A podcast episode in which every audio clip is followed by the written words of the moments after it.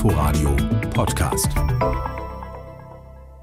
Mehr Wohnungen, Verbeamtung von Lehrern, höhere Parkgebühren, das und vieles mehr steht im Koalitionsvertrag des neuen Berliner Senats. Weitere fünf Jahre SPD, Grüne und Linksregierung. Allerdings verantwortet jetzt wieder die SPD die Stadtentwicklung. Und das scheint der künftigen regierenden Bürgermeisterin Franziska Giffey ganz wichtig zu sein. Sie hat auch gleich mal 200 neue Wohnungen in zehn Jahren in Berlin angekündigt. Und wie gesagt, Lehrer sollen in Berlin wieder verbeamtet werden. Pflegekräfte sollen mithilfe Hilfe eines Programms der Bundesagentur für Arbeit zurückgewonnen werden. SPD-Partei und Fraktionschef Raed Saleh hat sich die Zeit genommen, hier mal kurz persönlich im RBB vorbeizuschauen. Da drüben steht er, zehn Meter von mir entfernt im Wirtschaftsstudio. Guten Morgen, Herr Saleh. Guten Morgen. Warum ist es so wichtig, dass wieder die SPD die Stadtentwicklung verantwortet? Wissen Sie, wir haben im Wahlkampf ganz deutlich gemacht, was uns wichtig ist. Wir wollen, dass die Menschen bezahlbaren Wohnraum haben. Das heißt, dass die Menschen auch sich eine Wohnung leisten können. Zurzeit ist die Situation in Berlin so, dass viele nicht mehr wissen, wie kriegt man eine günstige Wohnung, wo kriegt man eine günstige Wohnung. Und wir haben vor der Wahl versprochen, wir machen das zu unserem Top-Thema und jetzt liefern wir. Ganz konkret, wir sagen, welche konkreten Flächen, wir sagen, wie konkret, welche äh, Gebiete, es gibt kein Tabus mehr. Elisabeth Aue, das große Gebiet, was umstritten war bei Rot-Rot-Grün, ist jetzt mit im Portfolio drin. Wir machen ganz konkret, es ist das Top-Thema, wir wollen liefern. Genau, Sie wollen liefern und sagen Sie mir doch dann aber konkret, wer soll die bauen? Wissen Sie, viele Schulen finden nicht mal Handwerker, um die Toiletten zu reparieren oder Lüftungsgeräte einzubauen. Wie realistisch ist das, was Sie da vorhaben? Weil, wenn wir das mal runterrechnen, das bedeutet jedes Jahr 20.000 neue Wohnungen. Es ist realistisch deshalb, weil ja auch die großen Bauunternehmen selber sagen, wir wollen arbeiten. Wir haben ja auch eigene Kapazitäten. Wir wollen das nicht machen nur mit Landeseigenen. Das ist am Ende ein, ein Zusammenschluss aus Landeseigenen, aus Genossenschaften Privaten, aber auch die Privaten. Wir laden die Privaten ein, macht mit. Und deswegen haben wir uns auch darauf verständigt, schnellere Verfahren, schnellere Baugenehmigungen. Es darf nicht sein, dass man ewig wartet, bis man Baugenehmigungen kriegt.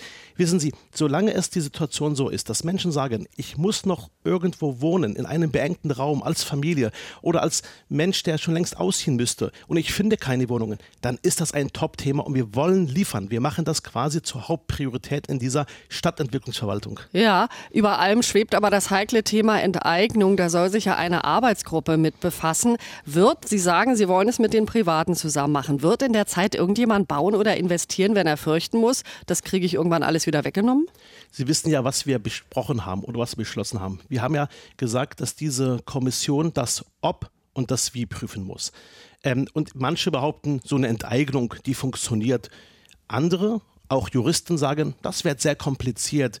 Manche sagen, das geht gar nicht, weil wissen Sie, der eine sagt, im Grundgesetz steht, dass man enteignen darf. Aber im Grundgesetz steht auch der Schutz von Eigentum. Da steht auch nicht drin, dass man willkürlich enteignen darf, nur weil jemand 3000 Wohnungen hat. Also, ich finde die Initiative Deutsche Wohnen enteignen die unser Respekt hat, weil sie hat es geschafft, 58 Prozent, 59 Prozent der Berliner hinter sich zu bringen.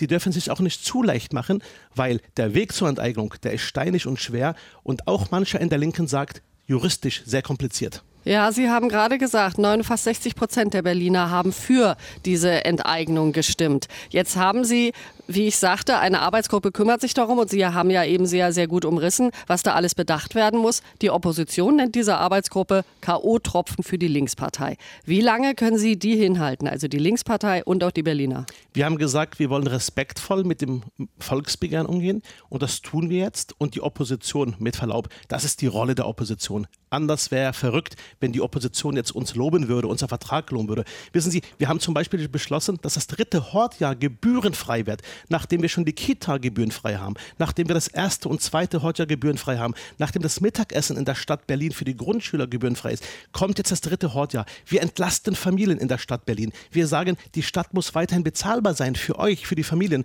Und da sagt auch die Opposition nichts. Ich frage mich manchmal, kann die Opposition nicht auch mal das würdigen, was am Ende den Menschen in der Stadt hilft? Ich glaube, das würden die Menschen spüren. Wenn Sie bei den Kindern sind und bei den Eltern, dann komme ich natürlich zur Schule. Das Bildungsressort bleibt bei der SPD, wie schon seit 25 Jahren.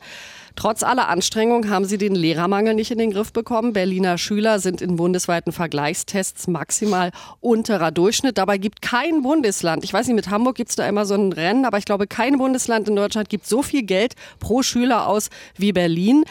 Was müssen Sie jetzt dringend anders machen? Wissen Sie, auch gestern wurde ich gefragt, was heißt das jetzt für euch nach so vielen Jahren Bildungspolitik? Ihr wollt weiter Bildungspolitik machen. Die anderen beiden Koalitionspartner haben ja nicht unbedingt die Priorität beansprucht. Ich sage selbstbewusst. will keiner als machen, oder? Ich sage selbstbewusst als Sozialdemokrat. Wir sind die Partei der Bildung. Wir haben es geschafft, den Kita-Platzmangel in Berlin zu beseitigen. Wir haben es geschafft, durch eine riesengroße Kita-Bauoffensive bundesweit Vorreiter zu sein, Kita-Plätze. Wir haben Ausbildungsplätze erhöht. Wir haben keinen Bedarf mehr, beziehungsweise es läuft quasi so wie in keinem anderen Bundesland. Wir haben den Ganztagsbetrieb. Wir haben 5,5 Milliarden Euro investiert in eine Schulbauoffensive.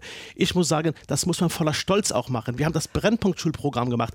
Es ist nicht perfekt. Es muss noch viel getan werden. Aber wissen Sie, die Hände in den Schoß zu legen und sagen, keiner kümmert sich darum, das geht nicht. Als Sozialdemokraten machen wir das selbstbewusst.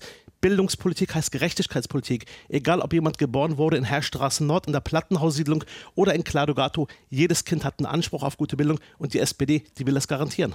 Und ja, und wer macht es überhaupt? Bisher gelten ja bei Ihnen nur Frau Giffey als Regierende und Herr Geisel als Innensenator gesetzt. Wer wird Bildungssenator, Bildungssenatorin? Das machen wir ganz in Ruhe. Wir waren jetzt froh, dass wir den ersten Schritt jetzt hatten, und zwar den Koalitionsvertrag. Wir haben jetzt einige Wochen Zeit, diese Fragen zu klären, weil wir auch warten müssen, was die Linke jetzt macht. Die Linke hat ja jetzt ein Verfahren, eine Art Basisbefragung.